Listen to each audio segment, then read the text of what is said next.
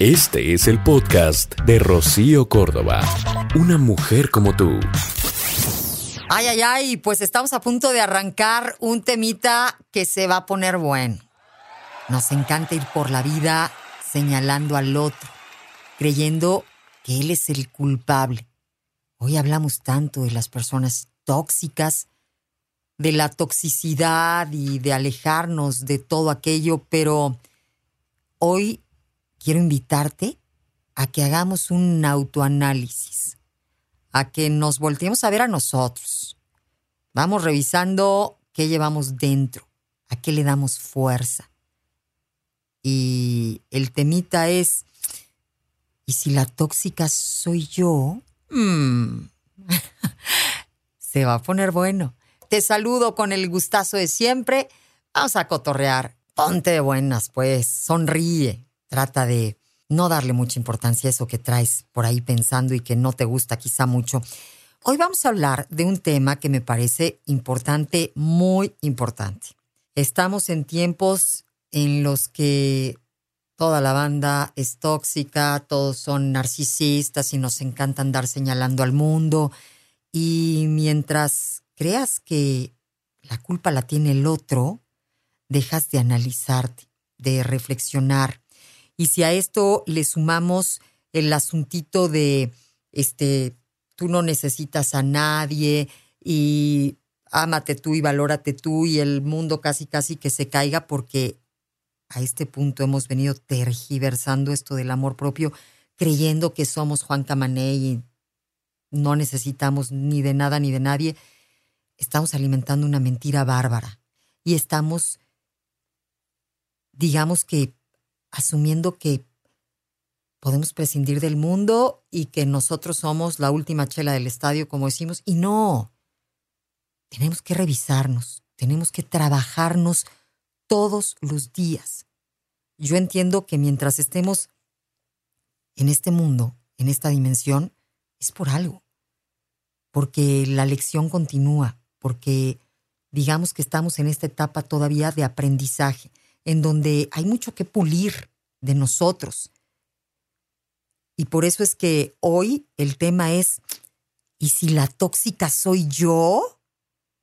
Porque, repito, creemos que la culpa está fuera de nosotros mismos y no sería mala idea dejar de mirar a los demás para entonces adentrarnos en nuestro interior y analizar si estamos siendo esa persona tóxica que creemos que está en el otro. Todos, en mayor o menor medida, repito, podemos pulirnos. A veces hemos sido tóxicos, ¿no?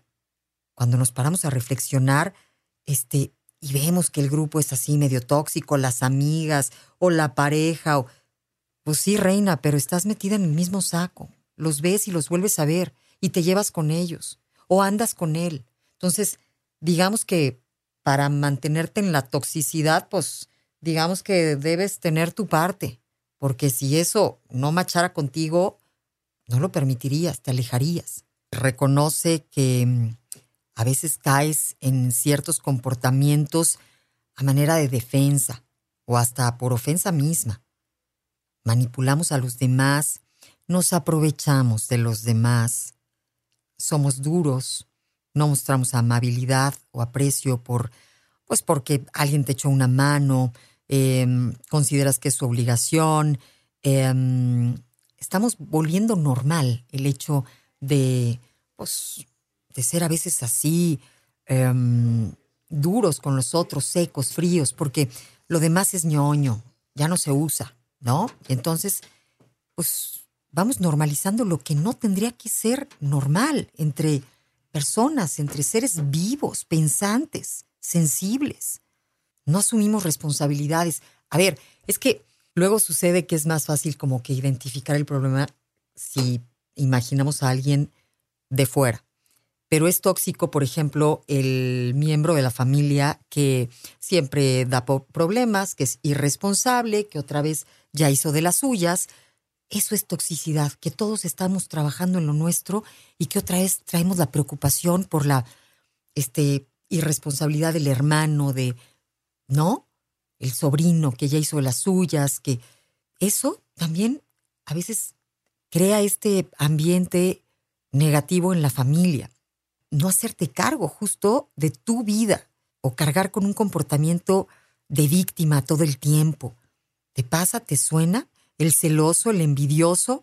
Y todo esto es triste cuando pasa entre familia, porque entonces no se puede hablar de tus éxitos, de tu trabajo, de cómo van las cosas, porque no, siempre hay el que este, se siente aludido y, y está resentido y está enojado con su propia historia.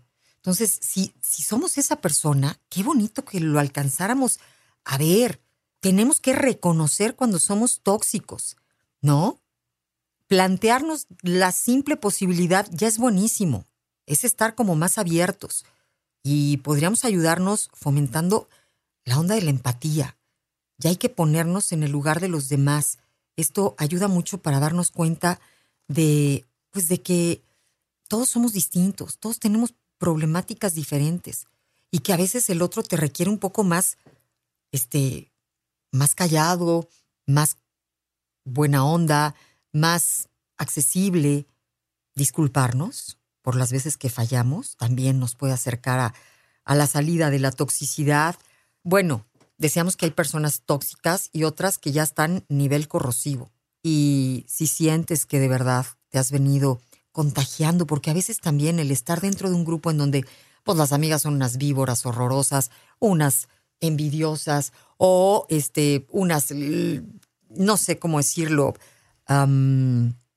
X que tienen comportamientos negativos y quieres salir de ahí, empieza a ayudarte. A veces literalmente necesitamos un profesional o un buen libro, pero tener la intención de cambiar ya es buenísimo.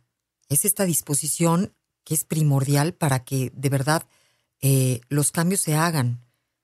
No creo que nadie sea tóxico por naturaleza, nos vamos volviendo por los comportamientos que a veces imitamos de los demás, por experiencia, por, este, decíamos, enojo, por dolores o heridas, pero no siempre los patrones que vamos eligiendo son correctos.